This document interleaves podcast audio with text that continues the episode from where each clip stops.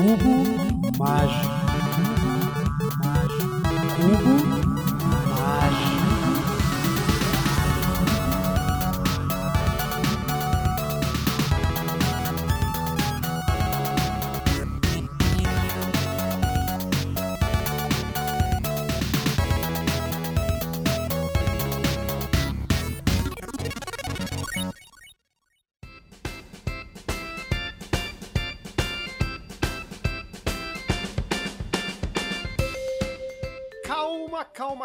Não desligue o seu tocador de podcast, não mude o seu feed, você está no foco de pestilência, mas não está no foco de pestilência ao mesmo tempo.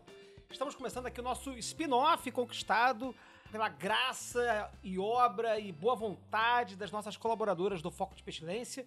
Então hoje começa o Cubo Mágico. Sim, agora nós teremos dois programas por mês, com exceção desse mês de janeiro, mas já vou explicar isso mais pra frente um pouquinho. Nós teremos dois programas do Foco de Pestilência a cada mês. Nós teremos o Foco de Pestilência que todo mundo está acostumado, é, no final de todo mês, lá por volta do último dia do mês. Às vezes a gente, tá- a gente vai tentar lançar um pouquinho antes, mas a gente. No último dia é certeza que vai ter foco de pestilência. E por volta do meio do mês, aí por volta do dia 15, então estamos aí com um atraso mais ou menos de uns 10 dias, nós temos o Cubo Mágico, que é este programa que está estreando hoje, graças aí mais uma vez aos nossos e nossas colaboradoras do Foco de Pestilência que bateram a nossa segunda meta, que era a entrega desse segundo programa. Então, aplausos, aplausos! Aplausos para as nossas colaboradoras. Muito obrigado mais uma vez a todos vocês.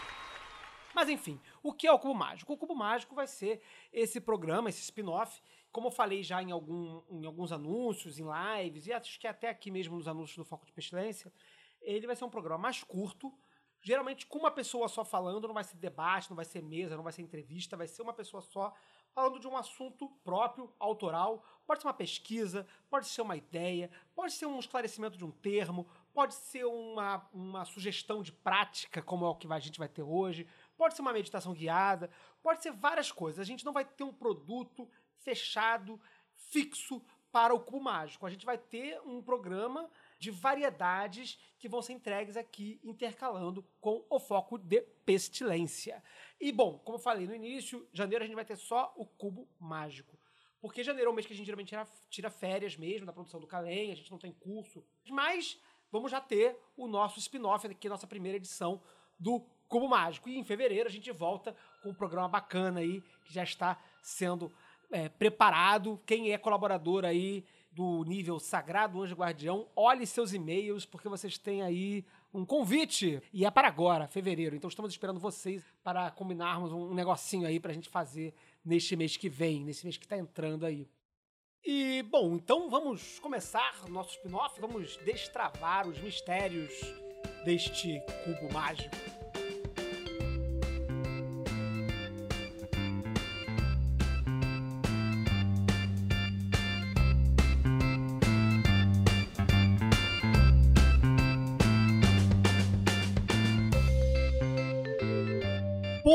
Bem, então qual é a nossa ideia hoje aqui trazer para vocês nesse nosso primeiro cubo mágico? É, na verdade, foi algo que eu aprendi, é, não exatamente dessa forma, mas mais ou menos nessa estrutura, muito no início da minha vida mágica, muito no início dos primeiros estudos que eu tive com algumas pessoas que estavam me ensinando e que eu comecei a estudar junto e tudo mais, que foi uma forma de estruturar aquilo que é essencial para uma prática ritual. É, e aí aqui eu vou fazer um, um, um parêntese curto, só para deixar claro que aqui eu, por exemplo, estou chamando de magia cerimonial é todo e qualquer ato mágico que envolva a execução de um rito com palavras, gestos, cânticos, movimentos, uso de armas, uso de instrumentos, etc. Ou seja, evento mágico que é constituído de uma série de subelementos dentro dele. Então tem uma abertura, tem uma consagração, tem um encantamento, tem um fechamento, tem um banimento, enfim, tem uma série de partes acontecendo ali dentro. E isso você pode, às vezes, pensar que só grandes ritos constituem esse tipo de estrutura, mas não.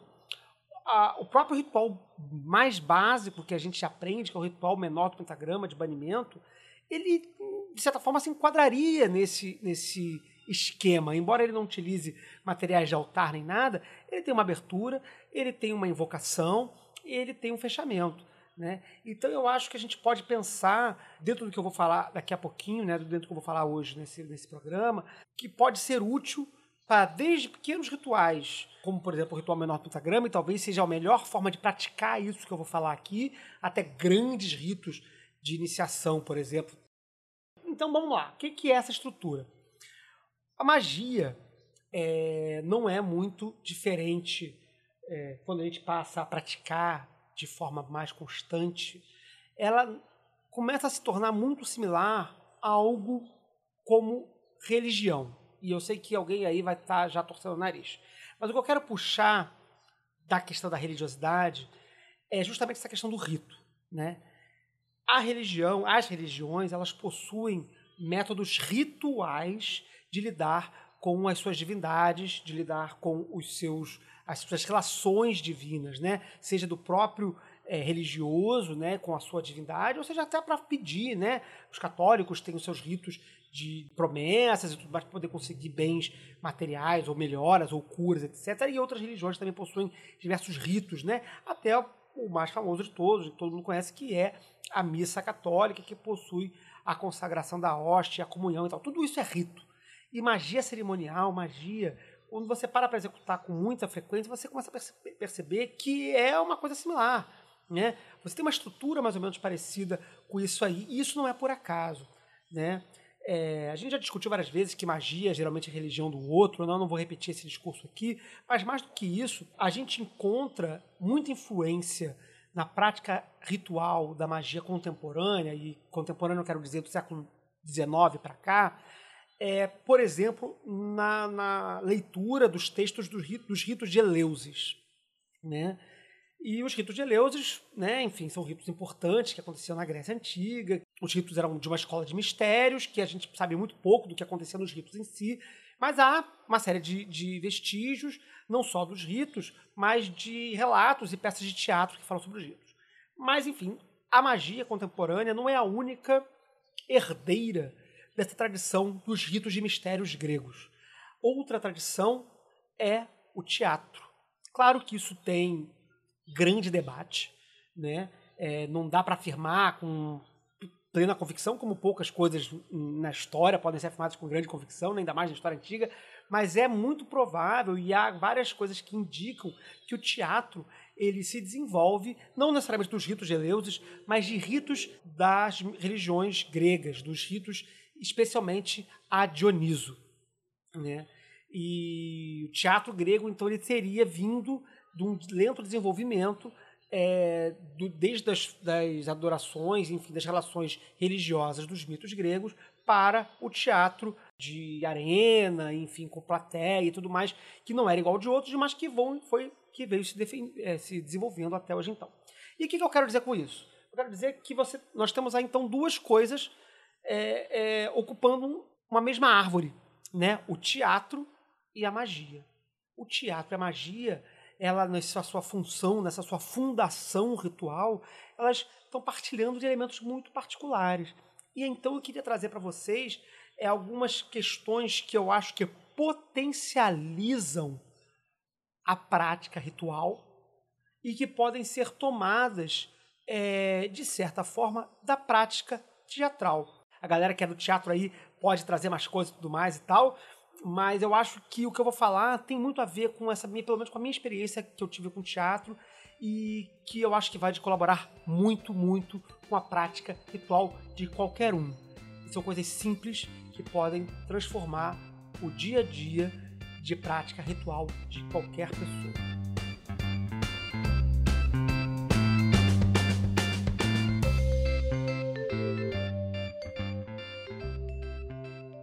Mas então o que são essas, esses cinco passos, essas cinco etapas, essas cinco dicas que a gente pode ter para melhorar a nossa prática ritual e torná-la mais potente, mais é, é, forte, mais intensa? Eu dividi essas cinco etapas, obviamente, em nos cinco elementos, né? É porque né, é o que a gente gosta de fazer, a gente gosta de encaixar as coisas umas dentro das outras, e então eu dividi essas cinco, essas cinco, esses cinco tópicos de atuação da magia cerimonial nos cinco elementos clássicos. Então vamos começar com o elemento terra. Bom, o elemento terra é o elemento da materialidade, é o elemento da, é o elemento da corporeidade, é o elemento da estrutura física e material. Então, ele é importante para a gente pensar nos aspectos do espaço e do corpo do ritual. Então, vamos pensar no templo, ou para quem não tem templo, que não tem um quarto dedicado, que com certeza a maioria das pessoas não tem, mas que pelo menos tem o seu altarzinho, né? O que, que é importante para a prática ritual no seu templo ou no seu altar? É importante manter este altar arrumado. É importante manter este altar limpo. Este templo ele tem que ser limpo e arrumado. E não basta apenas ser a limpeza da hora. Ah, vou fazer aqui um negocinho aqui agora, vou passar um paninho e um veja aqui. Pra... Não. É importante que este espaço físico, material, onde vocês exercitam a prática mágica de vocês, que ele seja limpo e cuidado com frequência, cotidianamente periodicamente. Né? Então isso inclui aí tomar cuidado com a arrumação, com o arranjo, com a harmonia, com a beleza desse espaço. Não adianta ser só um espaço entulhado de coisa, ele tem que ser belo, harmônico, agradável, que, que inspire, tem que ser um espaço inspirador. Então, para quem não tem um espaço mágico, recomendo a criação desse pequeno espaço. Né? desse espaço material. Ah, mas eu faço magia no espaço astral. Ok, muito legal, é muito maneiro, mas vamos pensar um pouquinho mais com o pé no chão. Né? Nós temos um corpo físico, a gente faz, a gente atua no mundo físico. Eu acho que, se possível, separar um pedacinho da mesa para ser o seu altar e cuidar dele, eu acho que isso vai potencializar muito a prática mágica de cada um. Né? Mas não fomos falar só do altar e do templo, também do corpo do magista. Né? É, o corpo do magista ele é a principal arma mágica para a cerimônia ritual. Então, o corpo do magista tem que estar limpo, preparado, pronto para a prática. Para quem gosta de um paramento ritual mais intenso, mais dedicado, mais devocional, tem as orações do, do, do Goécia, né, para quando você se banhar, para quando você for colocar as roupas. Isso pode ser uma prática que eu sugiro, é, pelo menos fazer uma vez, ou sei lá, uma semana, para quem tem hábito, porque eu acho que é uma experiência legal, fazer essa experiência de tomar banho, fazer uma oração. Não precisa ser oração exatamente igual que está no Goécia, não. Pode pegar aquela lá e fazer uma adaptada, mas tentar tornar sagrado e diferenciado e distante do mundano, não só o momento da cerimônia, mas tudo que antecede e até o que sucede a cerimônia. Então, a cerimônia, de certo modo, começa antes de você entrar no templo ou antes de você abordar o altar. Então, o momento do banho, o momento da preparação também é um momento já de introspecção e de preparação para o ato mágico. Ah, e sobre o que vestir? Pode ser um hobby específico da sua ordem? Pode. Pode ser uma outra roupa qualquer do dia a dia, mas uma roupa que você separou para aquele momento. Melhor ainda pode ser uma roupa que você escolheu apenas para fazer isso, melhor ainda. Quanto maior a dedicação, quanto maior o aparato, quanto maior o momento, quanto mais o momento se destacar do momento cotidiano, melhor ele vai ser, mais intenso ele vai ser. Então não tem hobby, pode ser uma calça de moletom, uma calça simples, uma bermuda, sei lá, uma camiseta, mas algo que te simbolize, que signifique algo ou que vocês possam imprimir esse significado. Então vocês terão o corpo de vocês preparado, o templo de vocês preparado, o altar de vocês preparado, o espaço material e físico de vocês pronto para trabalhar.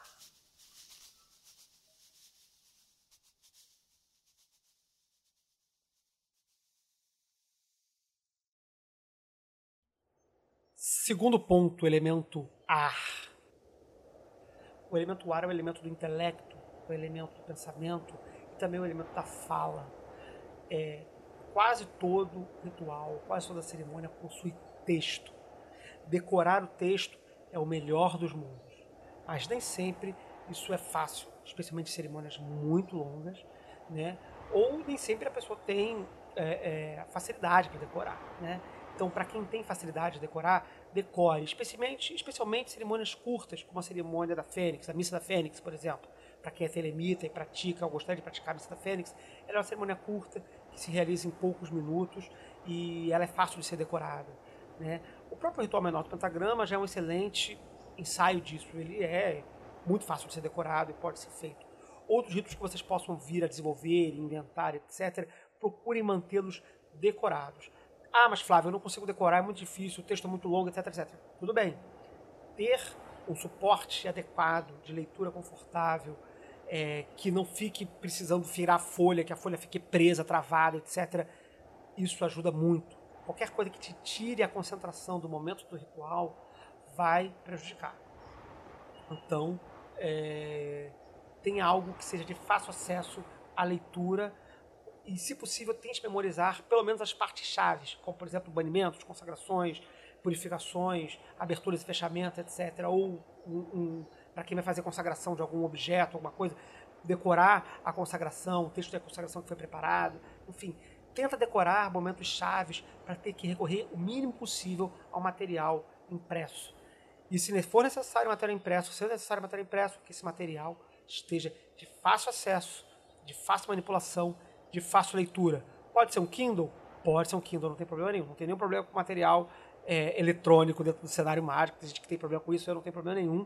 Pode ser um Kindle, o Kindle é ótimo. Prepara o texto com uma boa leitura, com uma letra grande, que você consiga navegar com facilidade no texto e vai fluir super bem. Outra coisa muito importante a se lembrar é, dentro desse, dessa caixinha do elemento ar é relativo à pronúncia é, das palavras e do, das orações e dos textos que são dados. É, é bacana dar impacto, dar imponência, e isso dentro daquele, daquele, daquele framework teatral que está falando, colocar imposição nessa voz, colocar força nesta, nessas palavras. Né? Não precisa gritar, não precisa fazer voz de mal, mas estudar e escolher a forma de pronunciar isso que dê presença ao que está sendo dito, que dê imponência ao que está sendo feito.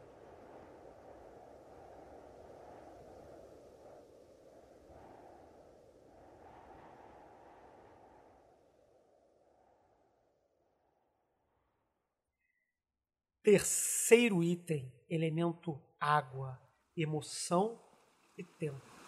Como eu falei no início, a magia cerimonial possivelmente é, tem faz parte de uma mesma família, de uma mesma árvore que o teatro.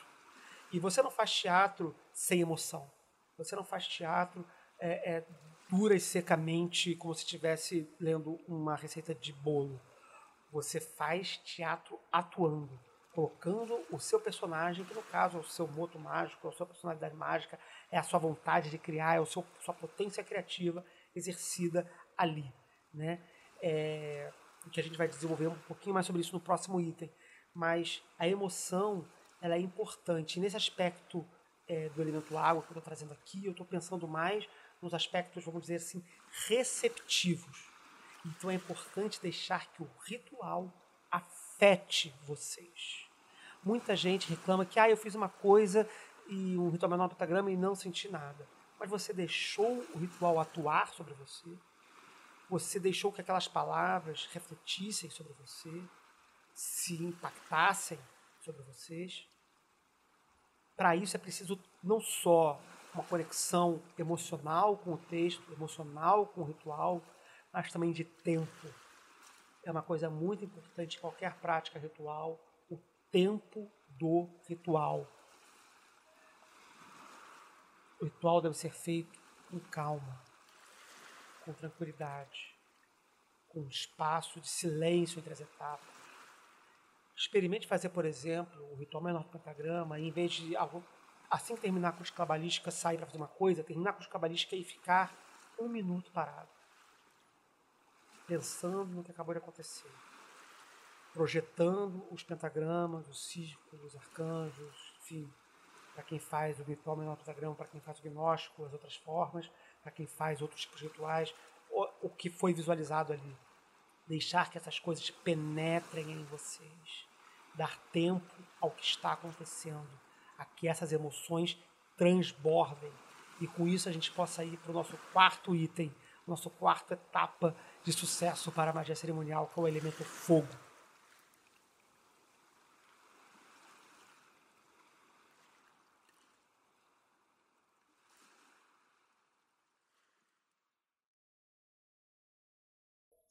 Crowley fala bastante disso no Magic, no Liber Aba, né? Que, e ele enfatiza muito essa característica dramática, a importância dramática do ritual. Né? Ele fala que o ritual pode ser feito de um jeito, pode ser de outro, pode ser de outro, mas o que funciona mesmo, o que é, o que dá liga é o ritual dramático.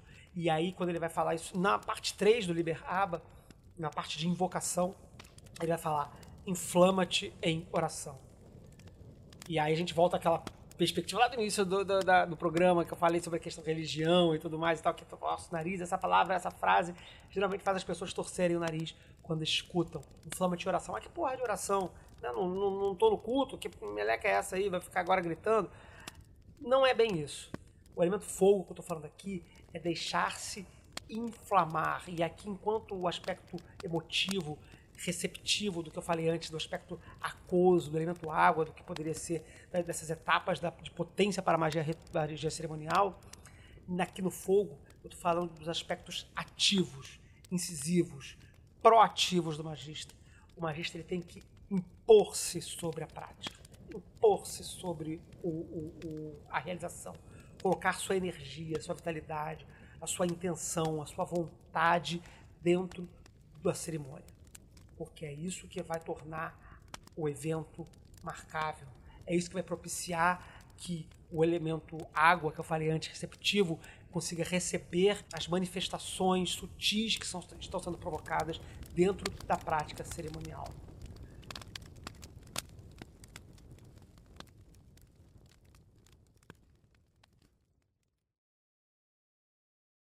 E por fim, nós temos o elemento espírito.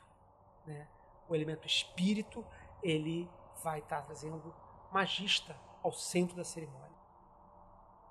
Por que você está fazendo o que você está fazendo? Você não precisa ter uma resposta profunda, filosófica, final para isso, mas você está fazendo aquilo, seja um banimento, seja uma cerimônia, entregue com vontade e principalmente livre de ânsia de resultado você está fazendo porque é algo que deve ser feito, que precisa ser feito, que está sendo feito.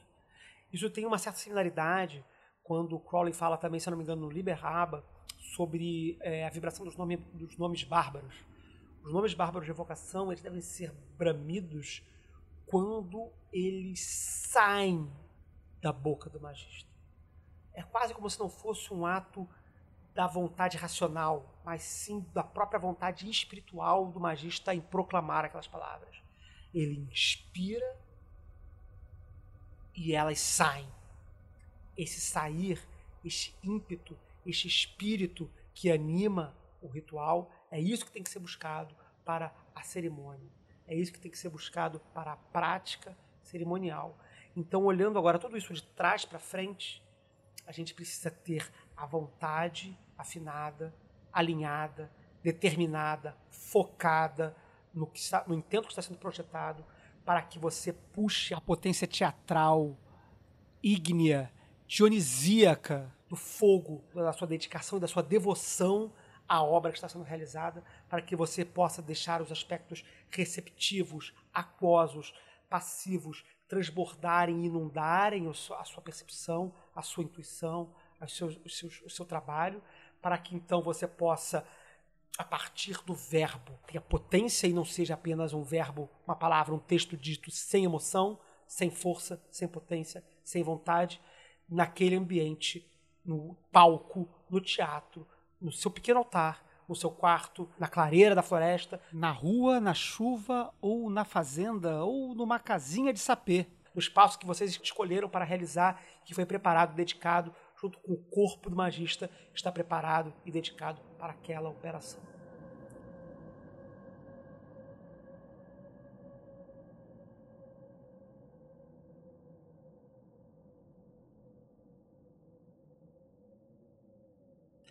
Então, intenção, vontade, foco, dedicação, imersão é muito importante para que o evento da magia cerimonial consiga obter efeitos na sua sensibilidade, no seu aspecto sensível do seu corpo. Agora, o mais importante de tudo mesmo, de tudo que foi dito até o momento, é que nada, absolutamente nada disso deve servir de desculpa ou empecilho para você fazer a sua prática. Se não dá para fazer no top, no máximo do, do, efeito e da teatralidade e de tudo, faz o que dá. O que eu falei aqui são dicas que podem ou não ser agregadas na sua totalidade, em partes, em pedaços, não importa. Pode também ignorar tudo que eu acabei de falar aqui, não tem problema nenhum. O importante é fazer, sempre. Podendo fazer melhor, podendo potencializar, podendo encontrar formas de tornar o evento mais intenso, aqui eu dei algumas ideias, mas você pode ter outras. Deixa um comentário, fala com a gente, manda e-mail, enfim, fala o que, que você acha. Mas o importante é, acima de tudo, fazer.